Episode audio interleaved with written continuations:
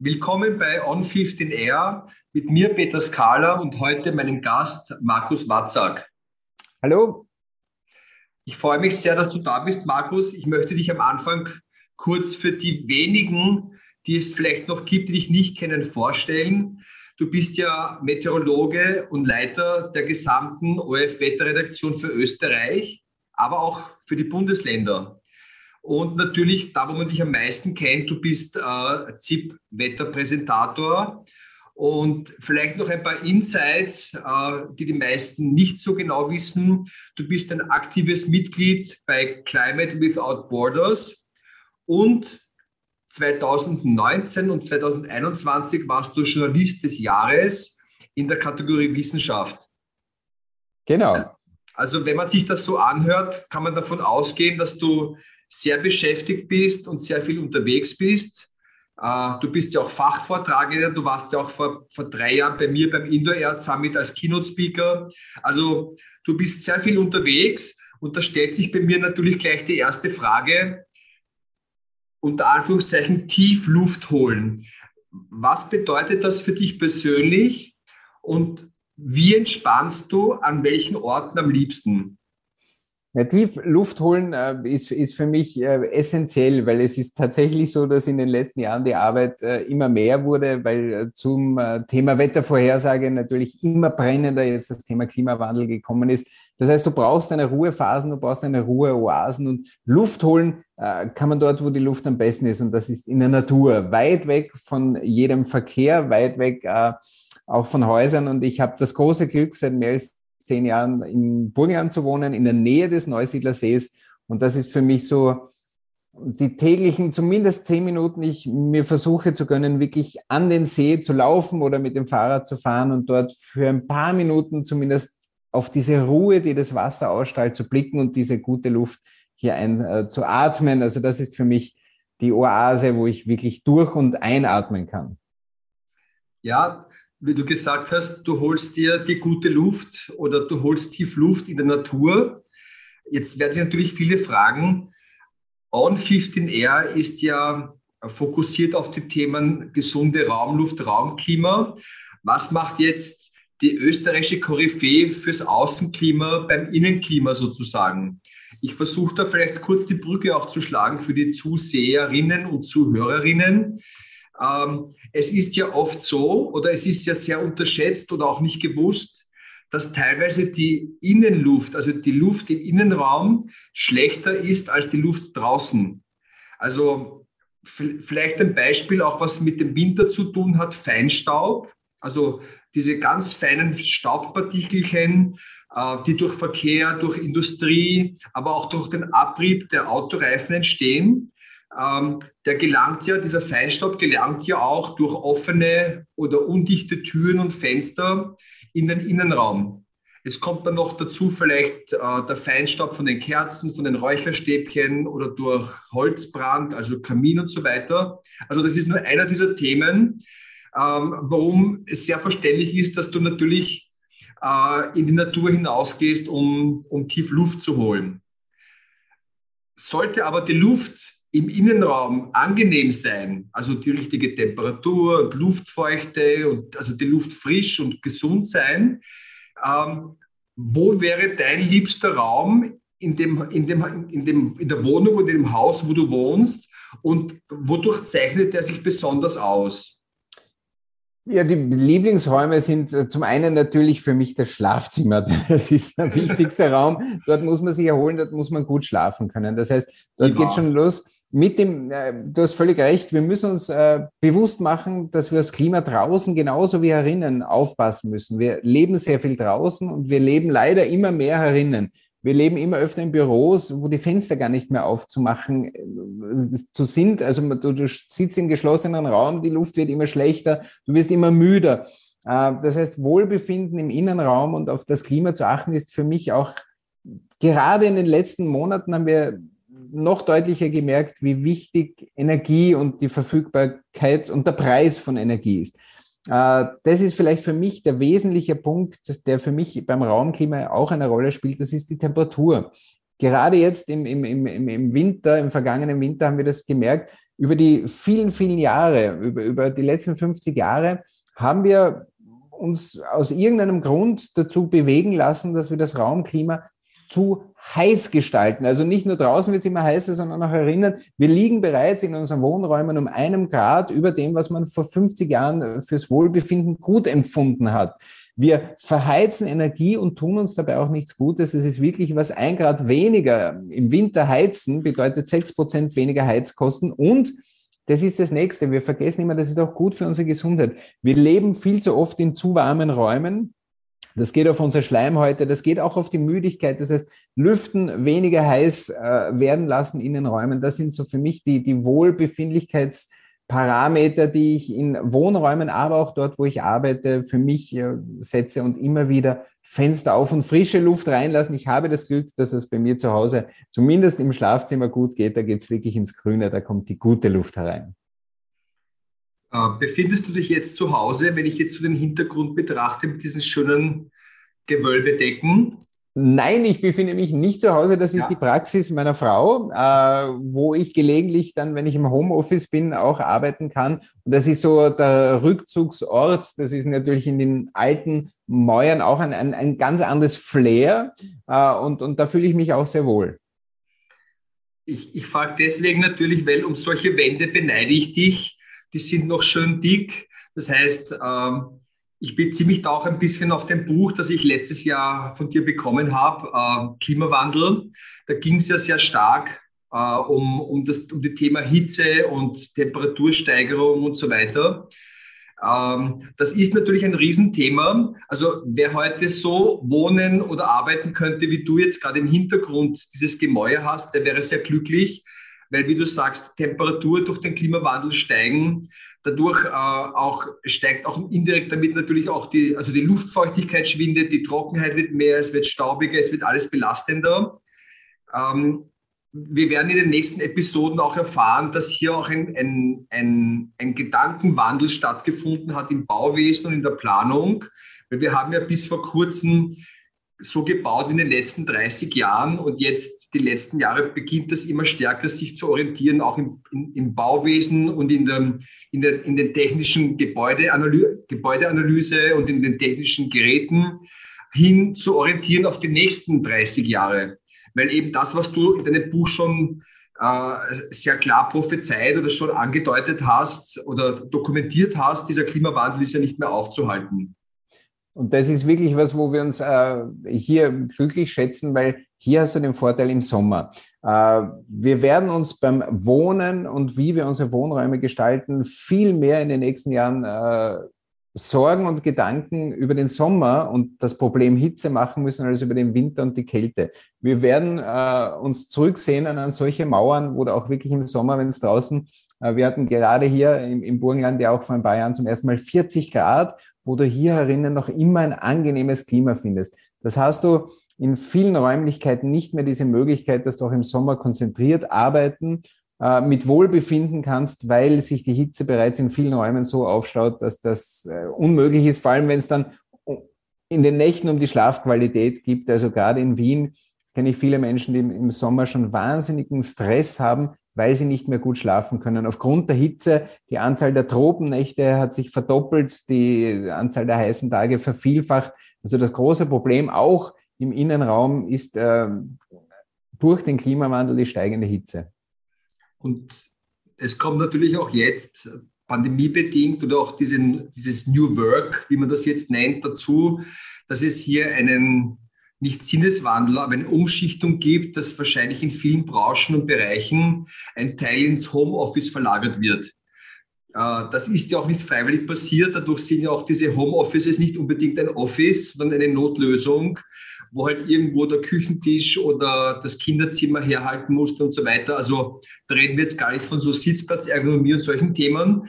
Aber auch da geht es ja dann auch darum, dass das Raumklima, das Innenklima äh, sehr stark dazu beiträgt, dass man sich wohlfühlt, dass die Leistungsfähigkeit erhalten ist und natürlich letztendlich die Gesundheit.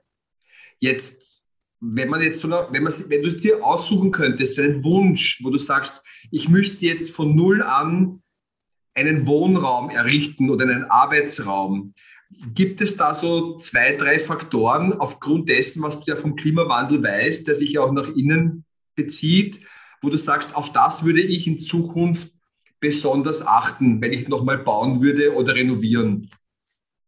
Ja, was den Klimawandel betrifft, äh, würde ich auf alle Fälle äh, so bauen oder wohnen wollen, dass ich so weit wie möglich energieautark lebe. Das heißt, dass ich meine Wärme und meine, meinen Energiebedarf selber abdecken kann. Das heißt, äh, möglicherweise mit einer Wärmepumpe, möglicherweise mit Photovoltaik oder ähnlichen Dingen, dass ich hier versuche, wirklich unabhängig von, von Energielieferanten äh, mein Leben gestalten zu können. Das geht ja mit Häusern schon wunderbar, also wo du sogar mehr Energie äh, gewinnst, als du verbrauchst. Also das wäre ein, ein, ein großer, großer Vorteil für mich. Das zweite Thema ist natürlich wirklich der Schutz vor der Hitze. Ich habe sehr gerne sehr hell, ich schaue gerne ins Freie, aber natürlich wird das zunehmend zum Problem, dass je mehr Fensterflächen ich habe, also ich muss auch für Schatten und Kühlung sorgen, um so leben zu können. Und das ist, wo wir uns vor 20, 30 Jahren noch alle über Dachterrassen gefreut haben, wenn wir dort auf Besuch waren oder auf Südterrassen, dann haben wir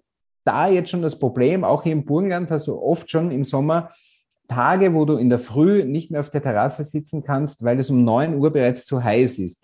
Das heißt, der Schutz vor Sonne und Hitze, das ist wirklich ein Thema, das man im, im Wohnbereich und vor allem, wenn man dann auch äh, arbeiten kann, darf, muss, weil das, das Schöne am Homeoffice ist ja, äh, dass wir weniger Mobilität brauchen, um zum Arbeitsplatz zu kommen. Also das Thema Hitzeschutz und, und auch wirklich ein gutes Raumklima, das wird extrem wichtig, weil wir mehr Zeit äh, zu Hause verbringen werden, hoffentlich, und das auch genießen sollen.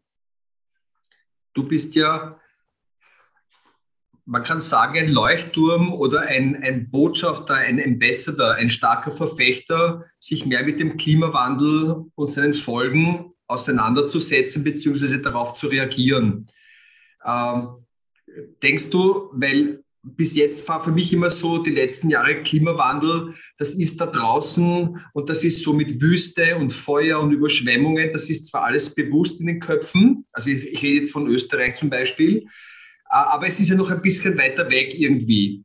Und also jetzt sehr überspitzt, ähm, aber jetzt kommt der Klimawandel im Innenraum, weil ja der Außen- Klimawandel auch nach innen wirkt. Die Leute sind mehr drinnen. Wir bewegen uns ja fast 90 Prozent des Tages jetzt im Innenraum. Also vom, vom Bett wieder ins Bett. Wenn man das Homeoffice noch dazu rechnet, kommt man schon ganz gut hin. Das heißt, man spürt diesen Klimawandel ja auch im Innenraum. Das heißt, es trifft einen persönlich. Und glaubst du, ist da die Hoffnung, dass wenn sie jemand persönlich emotionaler trifft, dass er sich auch wieder mehr engagiert und mehr Acht gibt auf den Außenklimabereich? Siehst du da einen, eine Art Zusammenhang oder eine Chance, die hier aufgegriffen werden kann? Das ist ein, ein, ein sehr schwierig, schwieriges Thema für mich, weil ich eigentlich sehr lange der Meinung war, dass wir das nicht brauchen, dass wir nicht am eigenen Leib erfahren müssen, was es heißt zu leiden. Äh, das Hochwasser in Deutschland letztes Jahr hat mehr als 200 Menschen getötet. Das sind unsere Nachbarn. In ja. New York sind Menschen aufgrund von Regen gestorben. Also Klimawandel findet statt. Klimawandel richtet bereits enorme Schäden an und der Klimawandel tötet. Auch in Österreich werden 2015 mehr als 1000 hitzeassoziierte Übersterblichkeitsfälle. Das heißt, auch in Österreich sterben bereits Menschen an der Hitze. Ich hätte mich gefreut, wenn wir, das Wissen war ja auch schon vorher da, wenn wir vorher gehandelt hätten und uns rechtzeitig angepasst hätten und auch rechtzeitig geschaut haben, dass wir mindern können, dass wir gar nicht in so eine Situation kommen.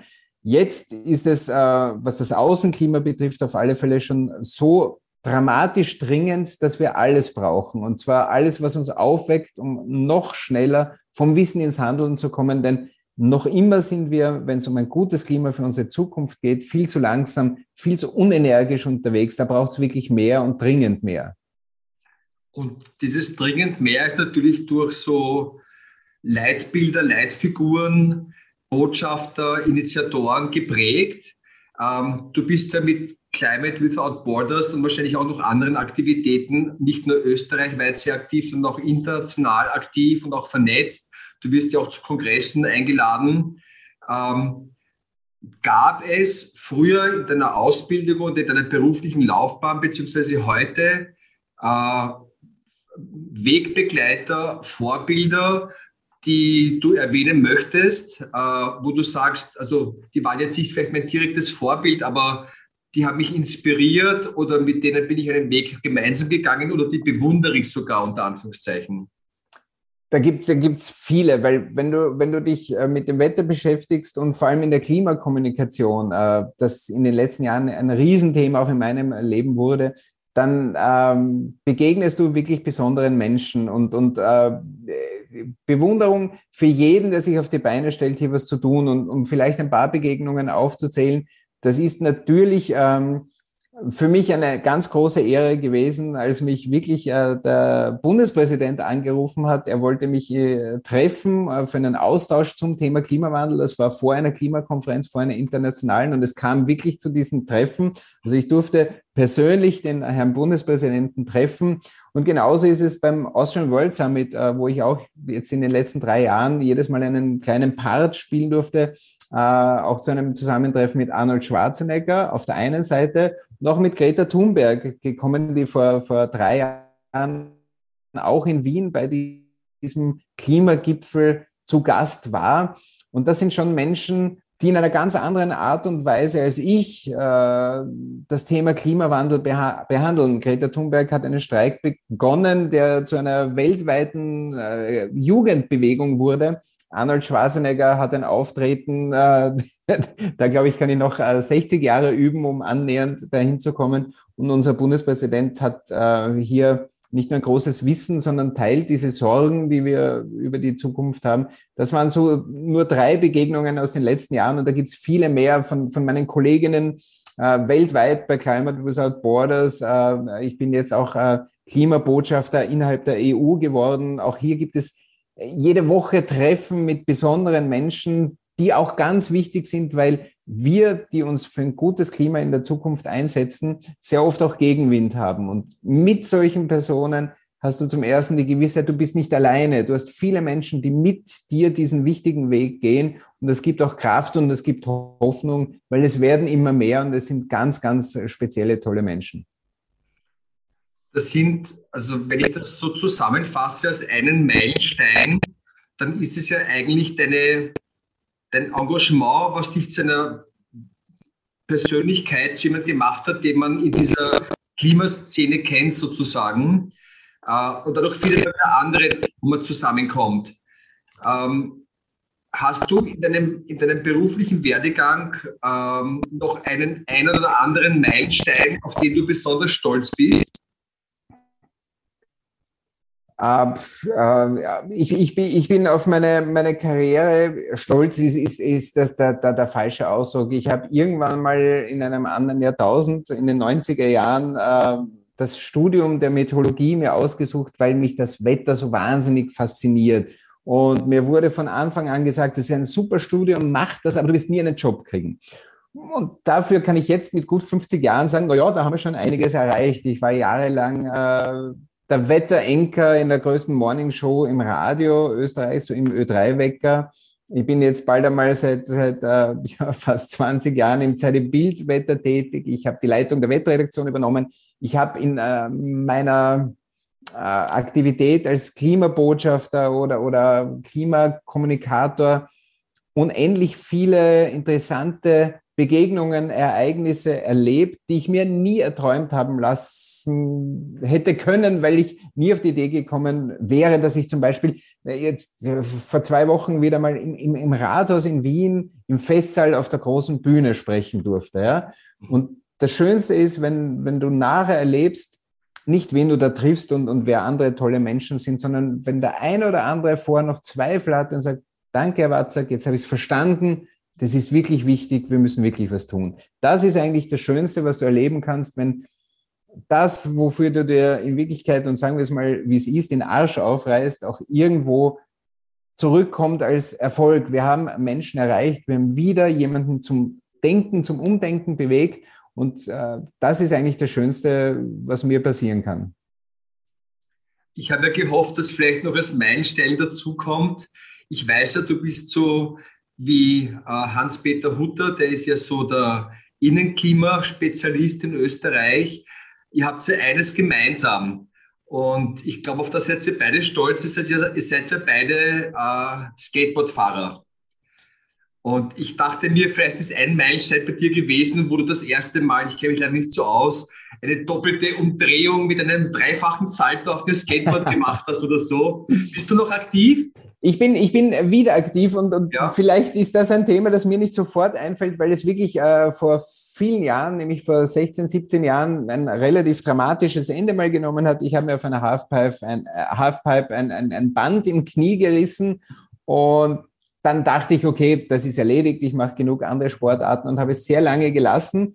Und vor wenigen Jahren äh, mit meinem jüngsten Sohn, der jetzt zehn Jahre alt ist, ich glaube so mit sechs herum, hat er begonnen, wieder Skateboard zu fahren und auch schon auf der Halfpipe und alles. Und dann hast du die Wahl, also ob du jetzt zwei Stunden einfach nur da sitzt und zuschaust oder mitmachst. Und ich habe wieder begonnen, Skateboard zu fahren und ich ich bin wieder auf der Halfpipe unterwegs, alles durch und mit meinem Sohn, was natürlich sehr schön ist. Aber ich glaube, der Hans-Peter Hutter ist ein, ein, ein wirklich äh, viel, viel besserer Skateboarder als ich.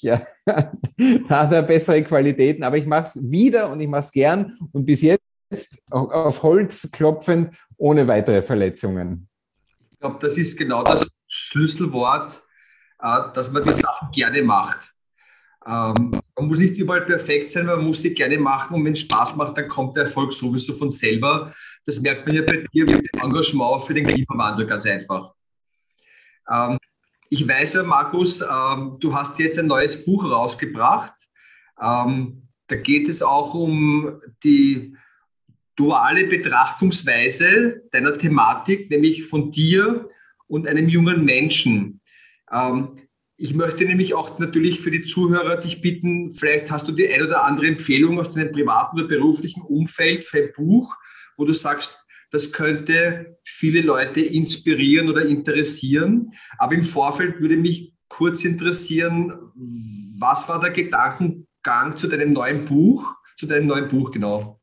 Also relativ einfach. Ich habe vor gut zwei Jahren ein, ein, Buch über den Klimawandel geschrieben mit allen Fakten. Also es das heißt auch Klimawandel, Fakten gegen Fake und Fiction, weil damals noch sehr viel auch äh, vom amerikanischen Präsidenten und so weiter an, an Fake News im Umlauf war. Ich habe wirklich ein, ein solides Grundlagenbuch über den Klimawandel geschrieben. Und zwei Jahre sind vergangen, wo natürlich auch eine Pandemie auf, auf uns hereingebrochen ist. In diesen zwei Jahren haben wir aber viele Chancen ausgelassen, ernsthaft den Klimawandel zu bekämpfen. Und das hat meine Sorgen um die Zukunft vergrößert und ich bin dann zusammengekommen mit einer 16-jährigen Klimaaktivistin, die auch bei Fridays for Future tätig ist. Das ist Paula Dorten.